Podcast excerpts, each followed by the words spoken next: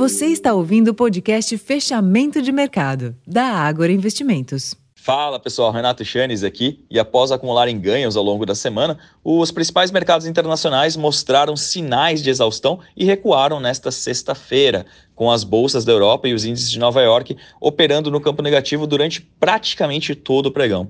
Independentemente dessa parada técnica, os mercados globais registraram a melhor semana em meses, já que desde o mês de março não se viam altas como as dos últimos dias.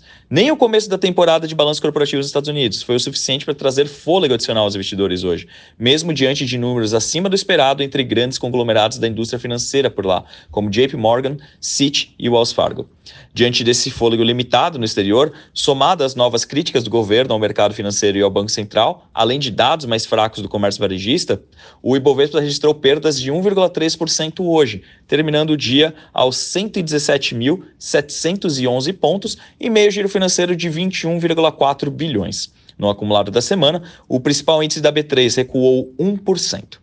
No mercado de câmbio, o dólar subiu levemente frente ao real, apenas 0,10%, encerrando aos R$ 4,79, mas ainda assim registrando desvalorização de 1,46% ao longo dos últimos cinco dias.